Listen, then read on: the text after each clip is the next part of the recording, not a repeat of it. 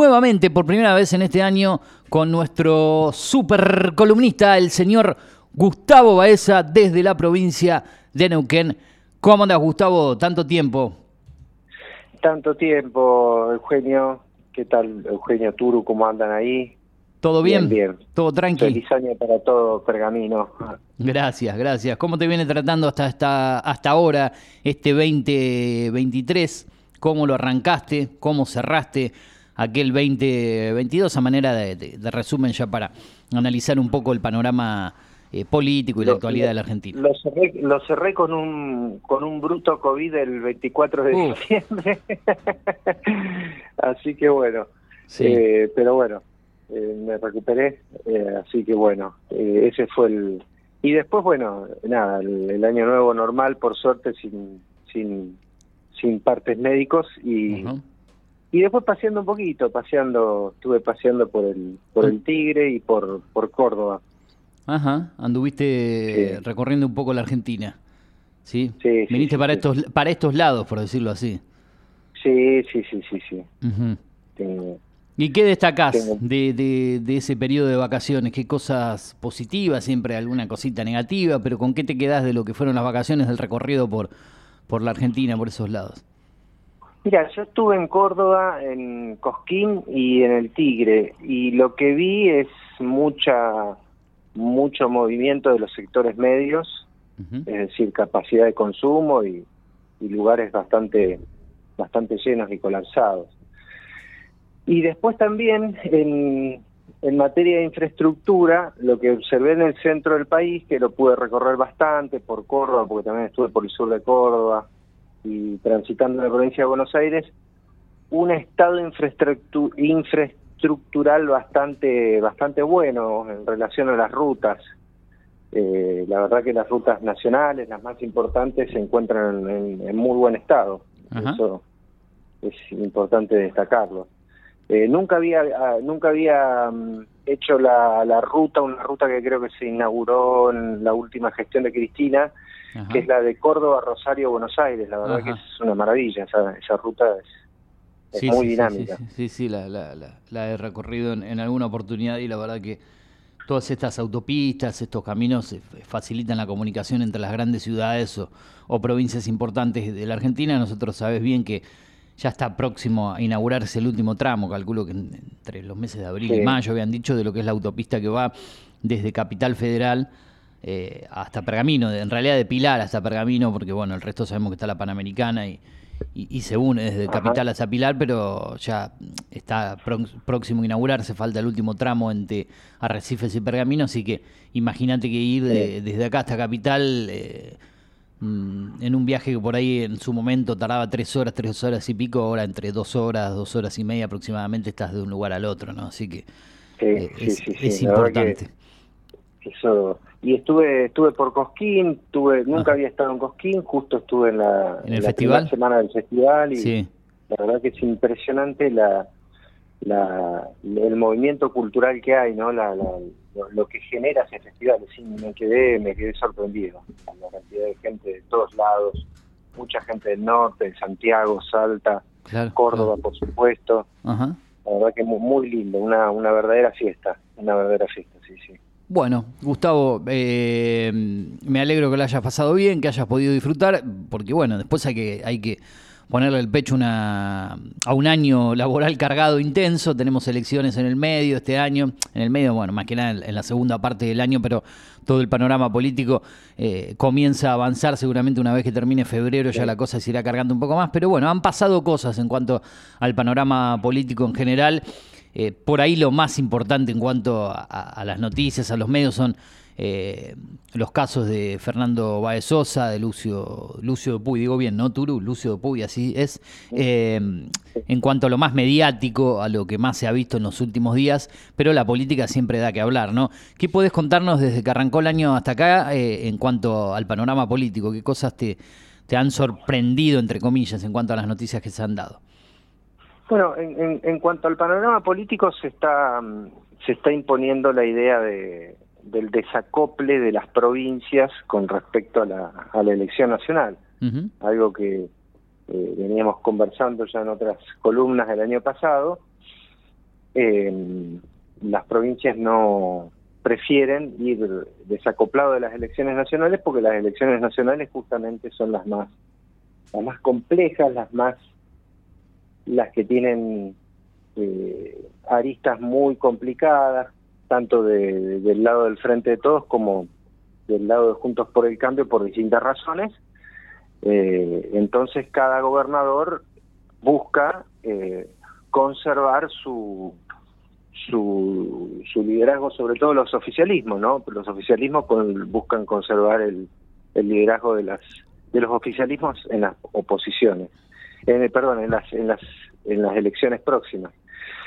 Entonces ahí tenemos un calendario que arranca temprano, claro. con una elección en abril en Neuquén, sí. Después tenemos eh, elecciones en La Pampa, más o menos por la misma fecha.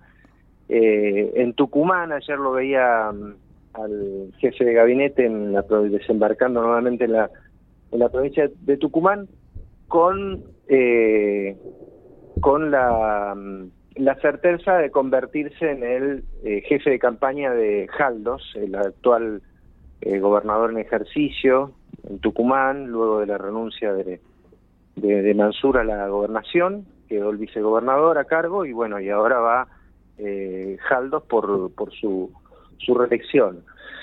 Ahí se mostró Mansur con un discurso donde, bueno, también estaba Alberto Fernández, ¿no? que ha viajado mucho al norte varias veces, eh, un fuerte apoyo hacia la figura de Alberto Fernández en ese, en ese viaje. Y, y bueno, esas tres elecciones por el momento, ¿no? Y después van a venir otras más a lo largo, a lo largo del año. Y probablemente sí lo que quede plegado a la elección nacional es la provincia de Buenos Aires. Eso, eso sí, seguramente va a ser así, por, por una cuestión eh, estadística y tradicional, te diría.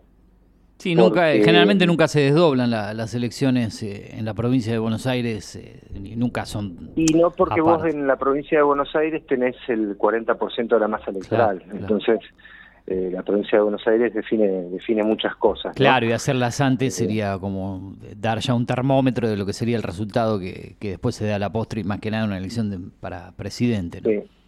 Sí, sí, sí, sí. Así que bueno, este ese es el, el panorama eh, electoral, ¿no?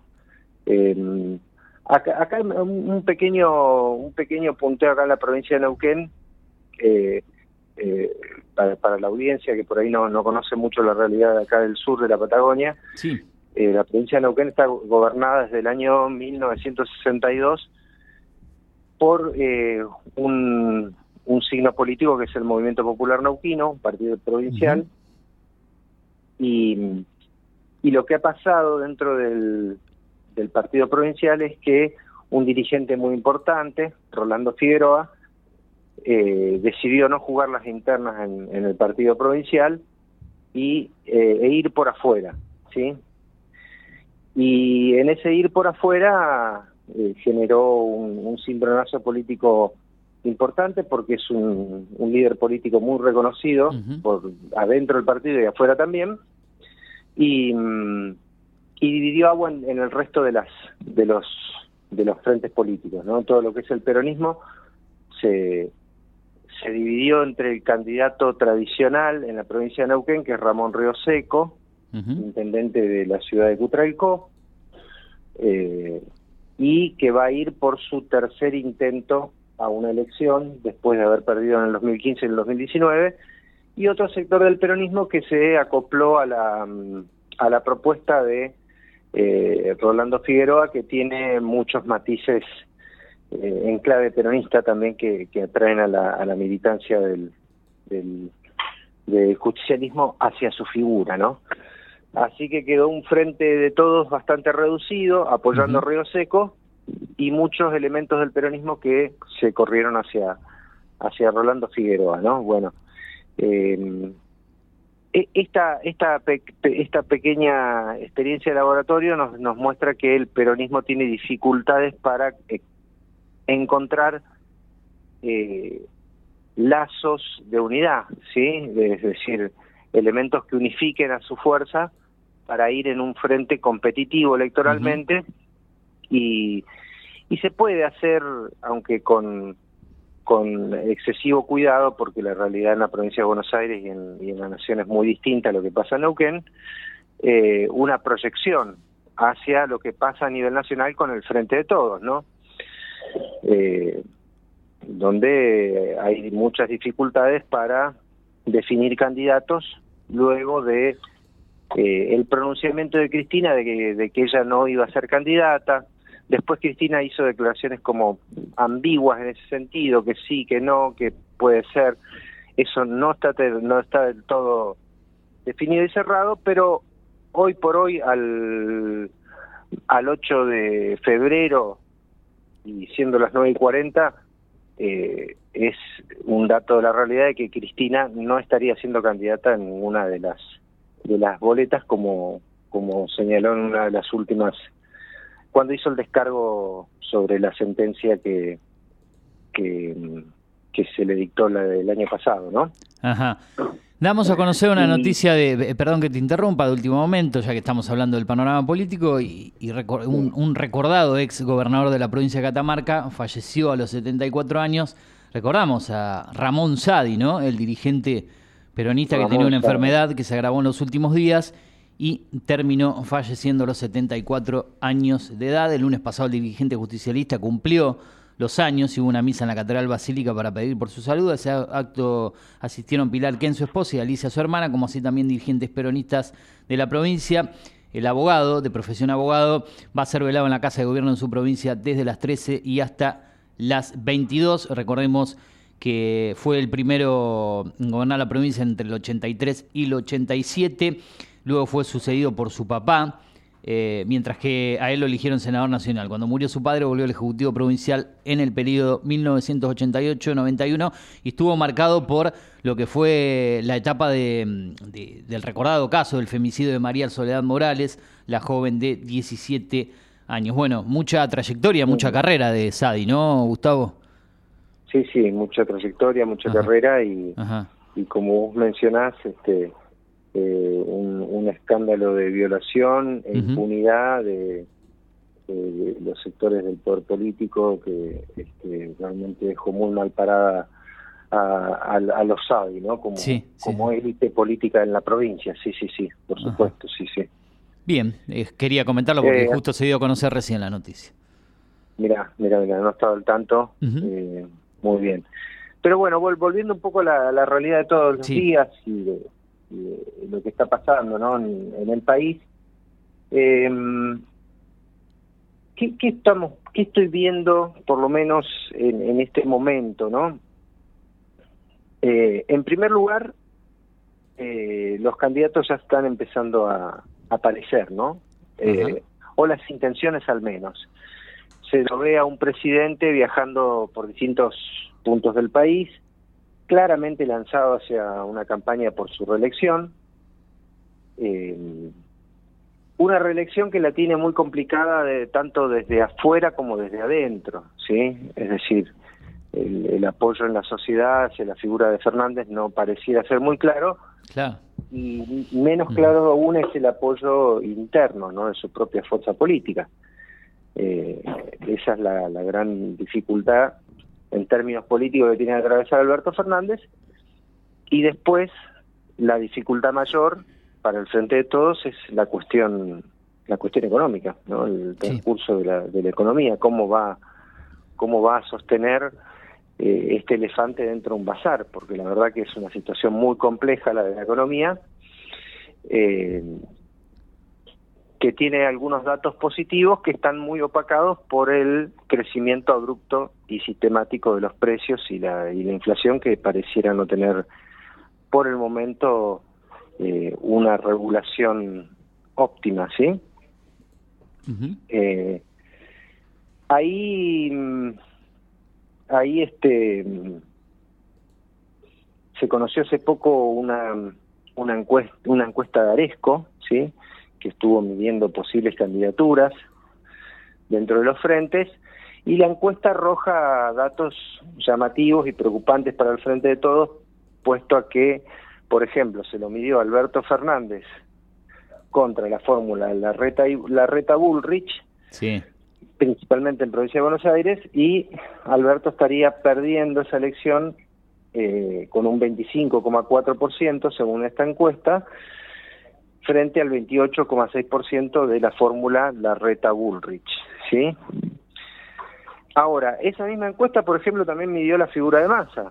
Ah. Con masa pasa algo eh, distinto. Massa estaría ganando la elección, ¿no? 29,8 contra 29,5 de la reta de Bullrich.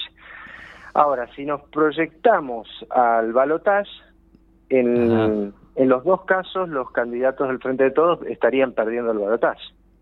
¿Sí? Eh, básicamente por qué estarían perdiendo el balotaje. Y ahí los datos son, Alberto lo perdería con un 33 contra un 41,9 y Massa lo perdería por un 35,41,4. Un poquito más cerrada en el caso de Massa. Exactamente, ¿no? un poco.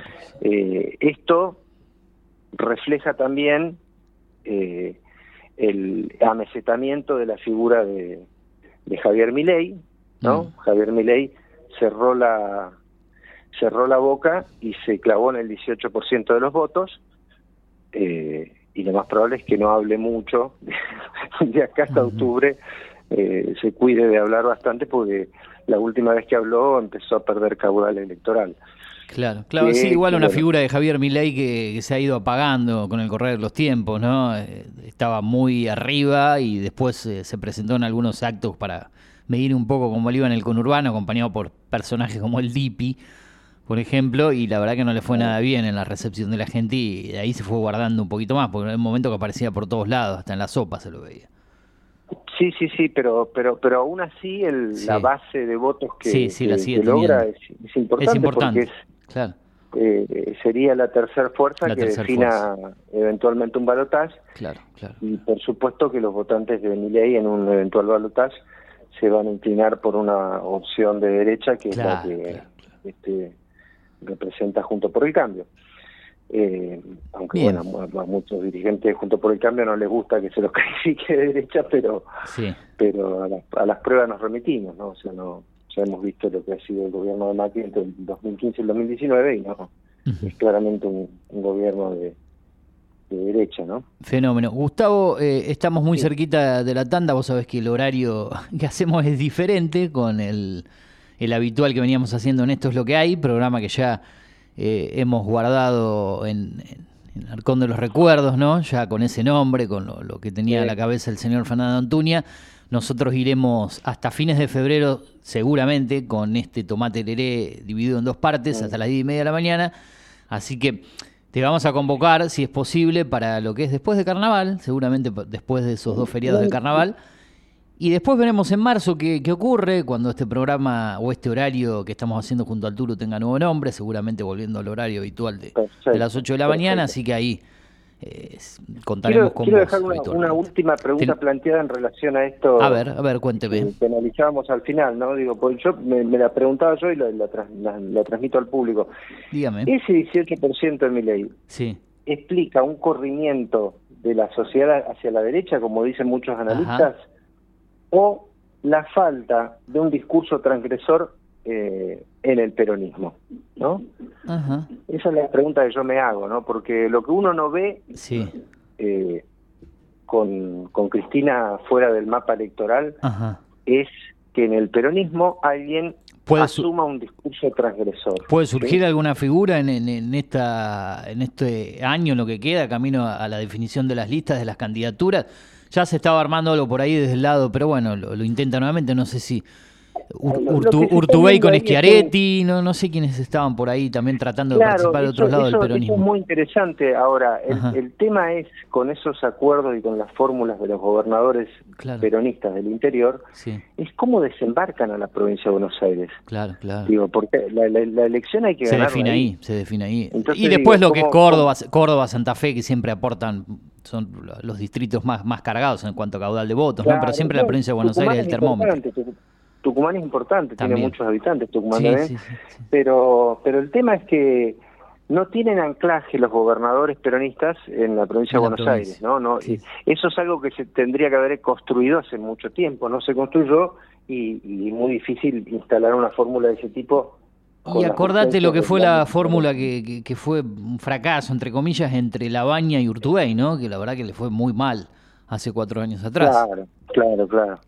este, por lo que, por lo pronto, lo que sí se ve es una una suerte de de, acuerdo en la necesidad y en la urgencia entre Sergio Massa y Axel Kisilov. Eso está siendo cada vez más claro, ¿no? Cuando tienen la oportunidad se tiran flores unos a otros y, bueno, este en gran medida porque el destino de la, de la provincia de Buenos Aires también está atada a la suerte económica del país, muy atada a la suerte económica del país. Entonces, eh, en ese sentido, ahí ahí veo una suerte de, de tándem, ¿no? Y no, no, no sería extraño si no sucede nada nuevo y nada eh, disruptivo de todo este escenario que estamos analizando, una eventual fórmula con Sergio Massa presidente, Axel Kicillof gobernador en la provincia de Buenos Aires.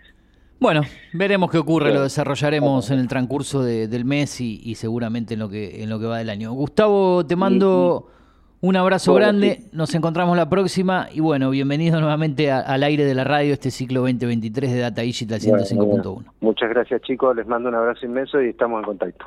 Un abrazo grande.